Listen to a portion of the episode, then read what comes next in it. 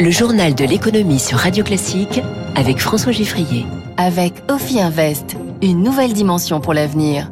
L'économie au scanner de Radio Classique, trois titres et 50 plus qui font 15. Xi Jinping repart pour un troisième quinquennat à la tête de la Chine.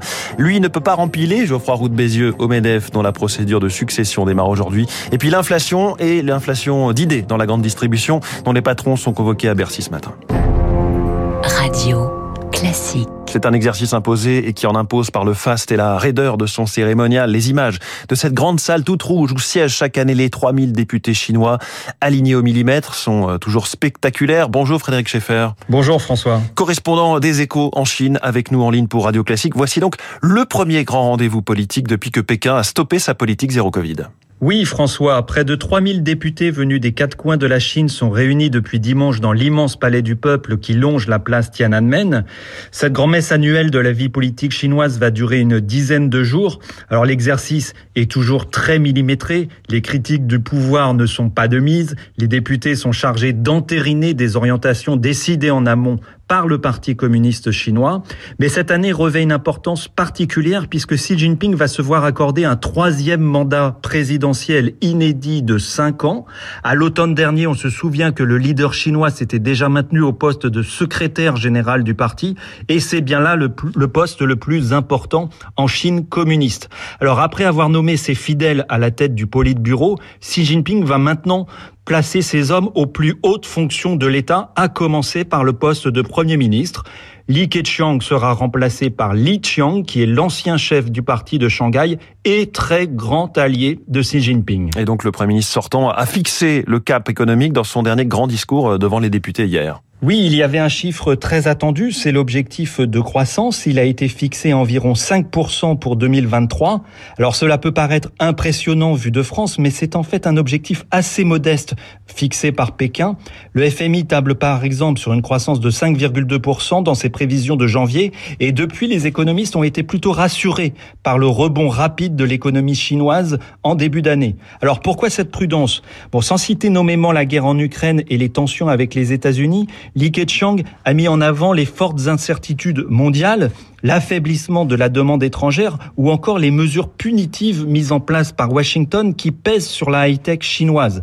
À cela s'ajoutent des problèmes intérieurs comme la crise de l'immobilier. Alors il y a aussi une autre raison à cette prudence, c'est que la Chine ne veut pas perdre la face. Elle veut pouvoir être sûre de finir l'année en ayant atteint son objectif, voire en le dépassant. Et ça, contrairement à l'an dernier, où elle s'était fixé une croissance de 5,5% comme objectif et avait fini laborieusement à 3% en raison de la politique zéro Covid. Alors il y a un budget qui ne connaît pas la crise, c'est celui de l'armée. Oui, le budget de la défense progresse même plus vite que la croissance puisqu'il va augmenter de 7,2% cette année. C'est assez révélateur du fait que la sécurité passe au premier rang des priorités de Xi Jinping. Et cela dans un contexte de contentieux territoriaux avec plusieurs voisins par exemple avec l'Inde, avec le Japon ou encore avec les Philippines, avec qui des incidents surviennent régulièrement autour de la souveraineté de certaines îles en mer de Chine du Sud. Il y a aussi et surtout les tensions croissantes avec Taïwan, que la Chine communiste considère comme l'une de ses provinces et s'est juré de faire revenir dans son giron de gré ou de force. Pékin accentue la pression sous le regard vigilant des États-Unis. Le budget de la défense chinoise reste encore très inférieur à celui des États-Unis, mais Pékin s'est engagé dans une course contre la montre pour moderniser son armée et l'ériger très vite parmi les toutes premières du monde. En ligne depuis la Chine pour Radio Classique, c'était Frédéric Schaeffer, correspondant des échos dans le pays. Merci Frédéric. Lui a bénéficié encore en 2022 du commerce mondial, notamment avec les ports chinois. L'armateur français CMA-CGM a annoncé des résultats records, le plus gros bénéfice connu de l'histoire de France, 25 milliards de dollars. Son patron Rodolphe Saadé est interviewé ce matin par les échos. Ce qui distingue CMA-CGM de nos concurrents est que nous réinvestissons 90% de nos résultats dans l'outil industriel, explique-t-il. David Barou reviendra sur ses résultats historiques dans son décryptage à 8h-5. Au-delà de la réforme des retraites, le gouvernement prépare de nouvelles réformes sur le travail avec une loi dite du plein emploi annoncée pour le printemps.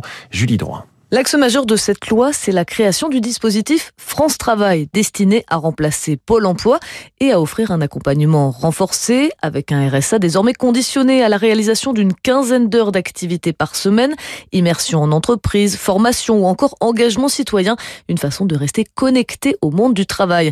Encore faut-il que les structures d'accueil existent. Ce RSA sous condition est expérimenté depuis le début de l'année dans 19 départements et les élus évoquent de grandes difficultés d'application sur le terrain. Autre volet, le partage des richesses dans les entreprises. L'intéressement et la participation devraient voir le jour dans toutes les entreprises de plus de 11 employés. Mais là encore, la faisabilité d'une telle mesure dans tous les secteurs et surtout le territoire reste à démontrer. Enfin, le gouvernement veut généraliser le compte épargne-temps qui permet de stocker des jours de congé ou des RTT pour les monétiser ou les poser plus tard. Une façon aussi de pouvoir partir à la retraite plus tôt. La bataille pour la succession de Geoffroy Roux de Bézieux démarre aujourd'hui. L'actuel président du MEDEF quittera son poste le 6 juillet.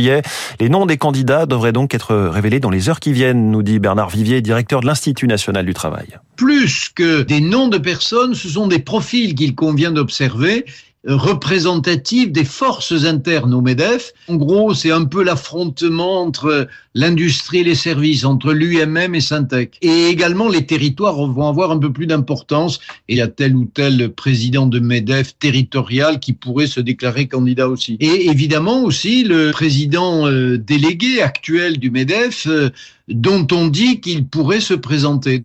Euh, Bernard Vivier. Et puis après Systému et ses 150 produits à prix coûtant pour une durée indéterminée, Carrefour qui a annoncé 200 produits à 2 euros de moyenne au prix bloqué euh, jusqu'à mi-juin. Intermarché a lancé lui ses 500 produits de ses propres marques à prix défiant toute concurrence, nous dit-il. C'est à lire euh, ce matin. Vous avez plusieurs pages de pub hein, dans la presse.